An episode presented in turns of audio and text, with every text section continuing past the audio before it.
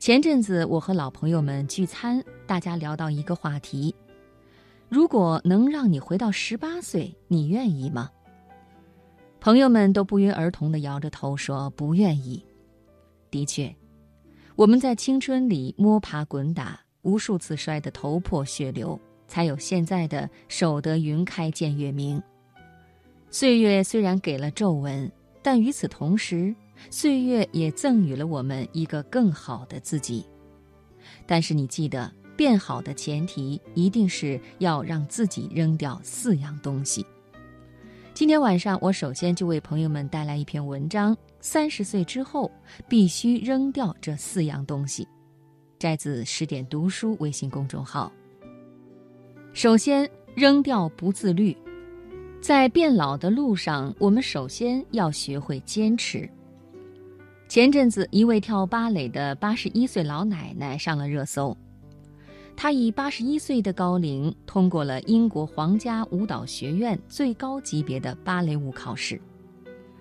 面对网上一片惊呼声、赞叹声，她说：“秘诀就是我从不停歇，我跳到了结婚生子，丈夫去世后，是芭蕾陪伴着我度过了一个人的时光。”不自律的人，生活被岁月掌控；自律的人，掌控自己的人生。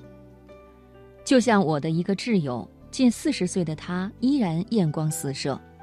直到有一次结伴出行同住，近距离观察后，才发现他美丽背后的秘诀：早睡早起，坚持练瑜伽，吃饭八分饱，戒糖戒油炸，数十年如一日，不曾停止过。美随着岁月增长的前提就是自律，所以当你觉得坚持不下去的时候，请咬紧牙关再坚持一下，总有一天，回望路过的林林总总，你会庆幸当初努力的自己。第二是扔掉爱抱怨，生活难免有不如意的地方，很多人习惯沉湎于痛苦，抱怨命运不公。但是生活无非生下来活下去，一个充满负能量的自己与之捆绑的，注定是愈加糟糕的生活。就像隔壁的阿姨，每天抱怨丈夫、抱怨孩子，家庭缺乏和睦，孩子个性孤僻。但是细究又都是无伤大雅的小事。人活一生，难得的是看开。在网上看到这样一段话。我们不能流血就喊疼，关灯就怕黑。如果你想要更多人到身边来，除了变得更好，你别无他法。生活并不完美，心若计较，处处都有怨言；心若放宽，时时都是春天。不妨学着云淡风轻一些，学会放下，才能轻装上阵。停止抱怨，方能柳暗花明。正如毕淑敏所说：“怀一颗大心，才盛得下喜怒，输得出力量。”第三，扔掉一成不变。曾经有人问杨澜：“女人的老去是从她着急嫁人开始吗？”杨澜回答：“当然不是。一个女人的老去是从她越来越懒，越来越想逃避开始的。”女人永远新鲜的唯一秘诀就是不断的学习和改变。当年，在她职业的巅峰时刻，她选择放弃了自己的铁饭碗，出国留学。两年后，以全优的成绩获得哥伦比亚大学的硕士学位。紧接着，她出版散文集，创办访谈节目《杨澜访谈录》。现在，她挑战人工智能。她说。今天的女性实际上是非常精彩和丰富的，任何一个单一的标签都很难界定我们。去年，我的一位同事突然辞职，他说一直拿不出改变的勇气，他一直想自主创业，但是又害怕折腾后一无所有，可是又忙又丧的状态实在不想持续，最后在丈夫的鼓励下，终于踏出了那一步。今年传来消息，小店生意很不错。是的，改变虽然很痛，但好过一眼望得到头的沮丧。变老的路上，我们只要用积极的心态行走人世，心中藏万千诗意，拿出改变的勇气，人总是会走在不断进步的道路上。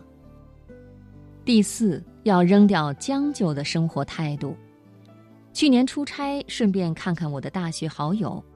福建的雨天多，春夏季节低楼层容易受潮。